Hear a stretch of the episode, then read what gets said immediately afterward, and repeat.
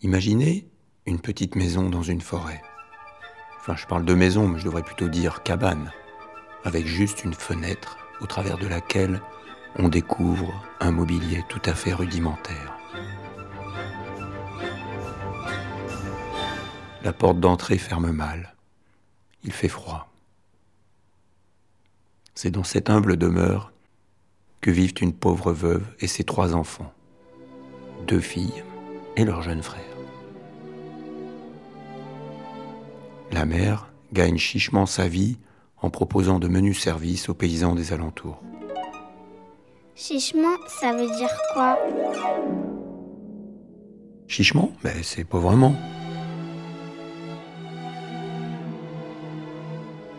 Donc pendant ce temps, les enfants qui ne vont pas à l'école, ouais, ils ont de la chance, non? Enfin bon, est-ce que c'est vraiment une chance? Donc les enfants vont ramasser du bois, des baies ou des champignons dans la forêt pour faire vivre leur famille.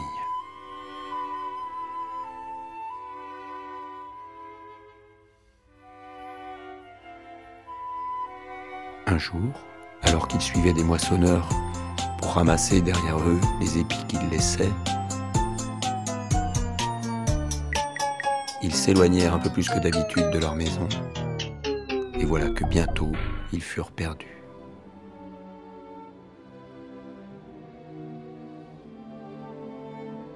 Ils eurent beau chercher, retourner sur leurs pas, impossible de retrouver le chemin de la demeure familiale. Alors ils commencèrent à avoir un peu peur. Et en plus, pour ne rien arranger, la nuit commençait à tomber.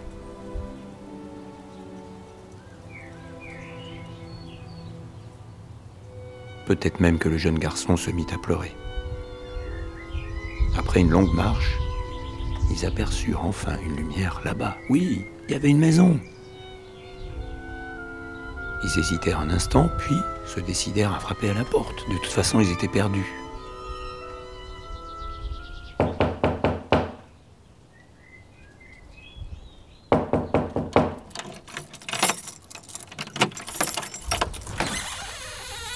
Un gros homme qui leur ouvrit. Un boucher. Après qu'il lui ait raconté leur mésaventure, l'homme aussitôt leur proposa de leur donner à manger. Mes pauvres enfants, vous devez avoir bien faim. Allez, venez manger, restaurez-vous, puis nous irons à la recherche de votre maison. Nous finirons bien par la retrouver. Un peu rassurés, les enfants se mirent à table de bon cœur. D'autant que les bons repas étaient plutôt rares pour eux et que cette longue marche les avait mis en appétit.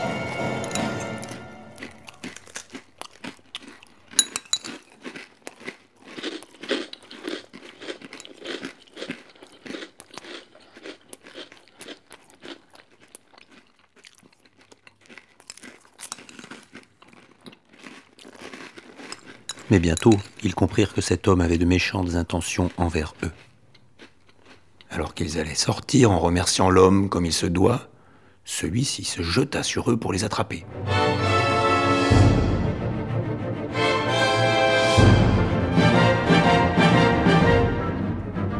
Les enfants n'étaient pas disposés à se laisser faire et tentèrent de lui échapper, mais en vain.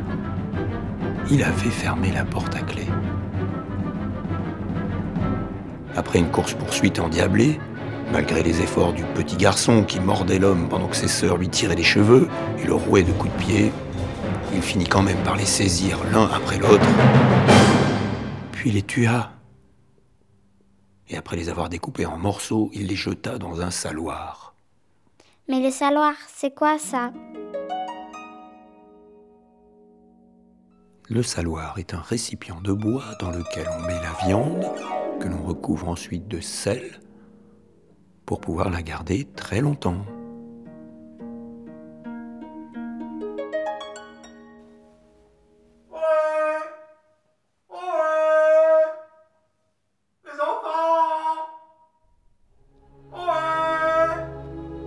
Pendant ce temps, la mère des enfants les cherchait partout. Elle fouillait tous les recoins de la forêt à la recherche du moindre indice.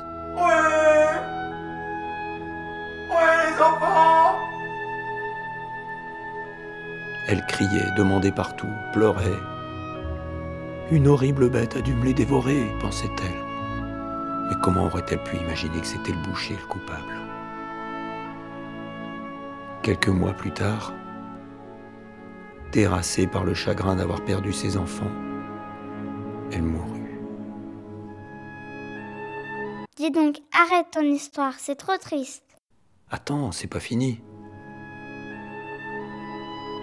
Les années passèrent sans que personne ne sache rien de ce qui était arrivé. Jusqu'à ce qu'un jour, le bon Saint Nicolas vint à passer dans la région. Le hasard voulut que, fatigué par la route, il demande à s'arrêter justement dans la maison de l'ignoble boucher. Celui-ci, voulant s'attirer les bonnes grâces du saint homme, lui proposa de souper chez lui. Que, voulez-vous? Du jambon, de la fricassée de veau, du canard, du poulet rôti à la broche? Mais non, tous ces mêmes pèseraient trop sur l'estomac. Mais je crois que tu as dans ta cave un saloir où tu as du petit salé absolument merveilleux, lui répondit Saint Nicolas.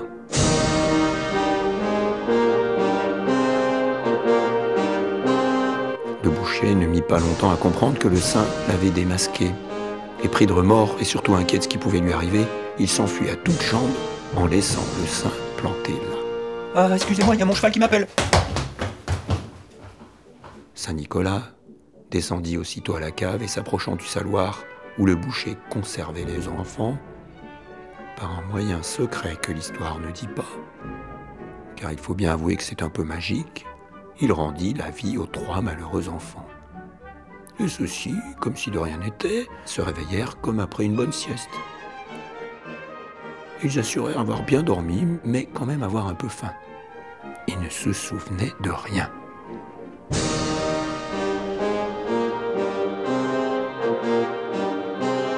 Et c'est depuis lors que Saint Nicolas est devenu le plus grand protecteur des enfants.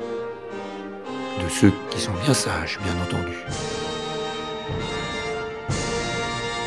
Quant au boucher, il paraît qu'il court encore.